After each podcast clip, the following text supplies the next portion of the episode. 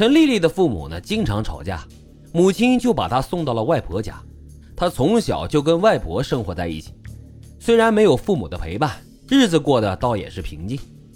而且她的成绩也不错，小学期间一直保持在班里前五名的水平。五年级快结束时，外婆去世了，她不得已就搬回了家，和父母一块住。从父母的争吵中得知，父亲在吸毒，还多次被送去了戒毒所。但都没戒毒成功。初二的下学期，父亲吸毒过量病危，母亲打电话到学校让他过去。这事儿啊，被另外一个女生知道了，并且在背后议论。很快，消息就传开了。吸毒父亲这个标签对陈丽丽的心理造成了巨大的影响，她便开始自暴自弃，远离校园，频繁地出入网吧，每天穿着吊带衣、坡跟鞋，和一帮小混混们。在上学放学的路上勒索学生，又很快将抢到的钱挥霍一空。陈丽丽一直记得那个改变她命运的女生。有一天啊，她就叫上几个小弟，在放学的路上拦住了那女生，在地上撒了玻璃渣和碎石头，让女生爬过去。班主任知道这事儿后，让陈丽丽去叫家长。父亲终日不着屋，要么是和狐朋狗友去吸毒了，要么就是被抓去了戒毒所。平常都是母亲在管陈丽丽，他怕母亲失望，就花一百块钱雇了个阿姨去冒充，却没有瞒过聪明的班主任。班主任最终找到了陈丽丽的妈妈，并和她谈了很久。回来后，妈妈就打了她，自己也痛哭着说：“你怎么这么不争气呀？”但是陈丽丽也没有因此醒悟，反而是破罐子破摔，和母亲也是渐行渐远。她曾经说。我最烦看见一家三口其乐融融了，网吧才是我寻找安慰的唯一地方。宋阳和陈丽丽家隔得很近，他出生没多久，父母就离婚了，他跟着同样是吸毒的父亲生活。后来父亲因吸毒被判劳教，没人管的宋阳就经常和一起玩的张凡住到了一起。张凡也生长在单亲家庭，父母离异后，母亲在外面给他租了个房子。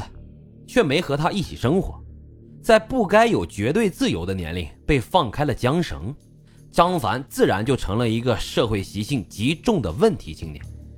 张凡、宋阳上网被拒后，叫上了朋友刘恒到陈丽丽家中去商讨放火事宜。在加油站，他们告诉工作人员说是给摩托车买油。放完火，他们去了陈丽丽那个网吧，一人开了台机子，畅快地玩着游戏。其实他们当时心里也害怕，但又不相信事情能有多么严重，总觉得就算是烧死了人，他们一会儿就会活过来，跟在游戏里面一模一样。最先落网的是始作俑者宋阳和张凡。当警察找到他们时，他俩仍然对事情的严重性没有预估，嬉皮笑脸地告诉民警：“叔叔，那事是我们干的。”当被问到作案动机时，张凡满不在乎地交代。别人都可以进去玩，他偏不让我们去玩。宋阳更是理直气壮：“我就是要杀了他们！网吧不让我们玩，我也让他们玩不了。”紧接着，两名纵火犯又满不在乎地供出了另外两名同伙刘恒和大姐陈丽丽。两天后的下午，警察在家里找到了刚起床的陈丽丽时，她还没觉得事情与自己有关。警方以几人作案前的网络聊天记录为证，认定了她的犯罪事实。二零零二年八月二十七日，法院宣判，宋阳在纵火犯罪中起主要作用，被判处无期徒刑，剥夺政治权利终身。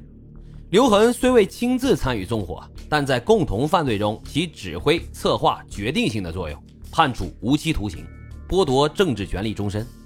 陈丽丽参与谋划放火罪，并出资购买汽油，在放火罪中起到一定的作用，被判处了有期徒刑十二年。张凡因其不满十四周岁，未追究刑事责任，被收容教养。两名网吧经营者分别被判处三年和一年六个月的有期徒刑，并处罚金。在庭审现场，受害者的家属及部分幸存者的代表要求几名被告赔礼道歉，却被刘恒蛮横地拒绝。他还说自己已经被判了刑，不接受额外的要求。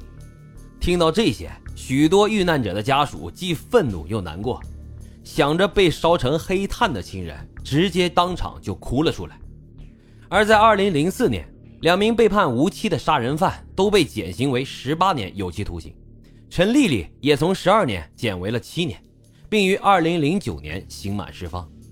这起纵火事件在教育界、司法界、行政界引起了广泛的讨论。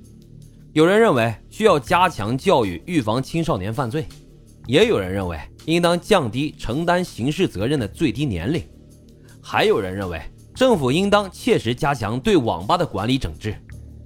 事后，北京市很快就宣布对全市的网吧进行停业整顿，中央也以此为契机，要求全国各地政府都展开整顿工作，并严格控制新网吧的审批。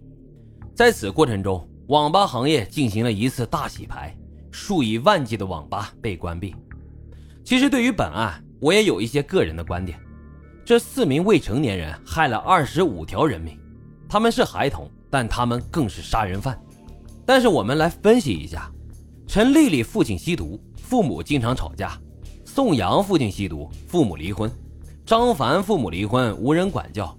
如果追根溯源的话，我认为本案中真正的杀人犯应该是这些生而不教的玩意儿。好了，今天的节目就为大家分享到这里，感谢收听老白茶馆，我们下期再会。